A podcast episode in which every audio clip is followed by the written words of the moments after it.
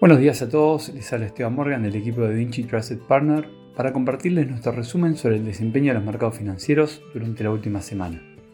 Los mercados financieros globales terminaron la semana con ganancias en todas las principales regiones. El mayor crecimiento estuvo dado por la renta variable japonesa, mientras que los menores rendimientos estuvieron dados por las acciones europeas. En este sentido, los principales índices de Estados Unidos finalizaron con el S&P 500 ganando 1,8%, el Dow Jones subió 2% y el Nasdaq también 2% positivo.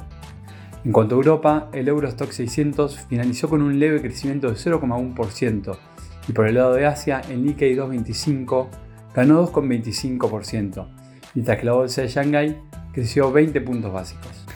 El índice de confianza del consumidor de The Conference Board disminuyó levemente este mes, registrando el dato más bajo desde noviembre. Sin embargo, estuvo bastante por encima de lo esperado por los analistas. Las ofertas de empleo de Estados Unidos aumentaron inesperadamente en abril y los datos del mes anterior se revisaron al alza, lo que apunta a una persistente fortaleza del mercado laboral que podría obligar a la Reserva Federal a subir de nuevo las tasas de interés en junio. La encuesta de vacantes y rotación laboral del Departamento de Trabajo, reporte conocido como JOLTS, también mostró el miércoles que los despidos declinaron significativamente el mes pasado. Hubo 1,8 vacantes por cada desempleado en abril por sobre las 1,7 de marzo. El informe se sumó a los datos de este mes, incluido el gasto de consumidor, al sugerir que la economía recuperó la velocidad al comienzo del segundo trimestre. El informe JOLTS mostró que los despidos cayeron 264.000 a 1,6 millones, en consonancia con los niveles muy bajos de los datos de solicitud de desempleo semanales. Los despidos disminuyeron en 113.000 en la construcción, uno de los sectores más golpeados por la agresiva campaña de endurecimiento monetario de la Fed. La actividad manufacturera en Estados Unidos se contrajo a un ritmo más rápido en mayo, ya que las empresas tuvieron que hacer frente a unas tasas de interés más altas que contribuyeron a un descenso de los nuevos pedidos.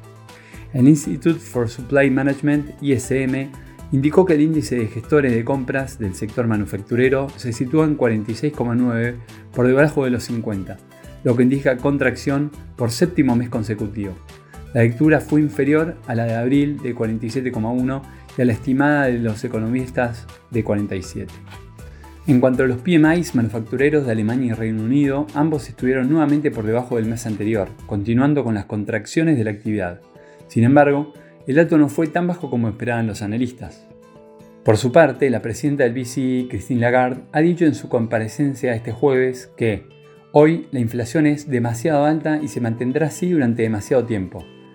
Es por eso que hemos subido las tasas a nuestro ritmo más rápido y hemos dejado en claro que todavía tenemos terreno para recorrer para llevar los tipos de interés a niveles suficientemente restrictivos. Este mensaje da a entender que el organismo subirá de nuevo los tipos de interés en su reunión del 15 de junio. Por el lado de Estados Unidos, el presidente de la Reserva Federal de Filadelfia, Patrick Harker, dijo el jueves que su preferencia salvo sorpresa de los datos económicos, es mantener estables las tasas de interés en junio. Es hora de apretar el botón de parada al menos durante una reunión, dijo Harker en un seminario web, señalando que hacerlo aumenta la probabilidad de evitar una recesión. Sobre las nuevas peticiones de subsidio por desempleo, dato publicado semanalmente, no hubo sorpresas con respecto a las semanas anteriores. El BCE lleva desde julio subiendo los tipos de interés desde mínimos históricos en un intento de convertir la inflación y parece que seguirá haciéndolo en los próximos meses. El impacto de la subida más pronunciada en décadas solo está empezando a notarse en el mercado inmobiliario, que ha experimentado un auge durante una década de crédito fácil. De cara al futuro, la caída de los precios podría volverse desordenada a medida que el aumento de los tipos de interés de los nuevos préstamos hipotecarios comprometa cada vez más la asequibilidad y aumente la carga de las hipotecas existentes, especialmente en los países en los que predominan las hipotecas a tipo variable. Estamos entrando en otra semana crucial para los mercados donde se destaca en Estados Unidos el PMI de servicios, OMI no manufacturero del ISM y las nuevas peticiones de subsidio por desempleo. En cuanto a Europa, el PMI en servicios y el PMI compuesto del Reino Unido.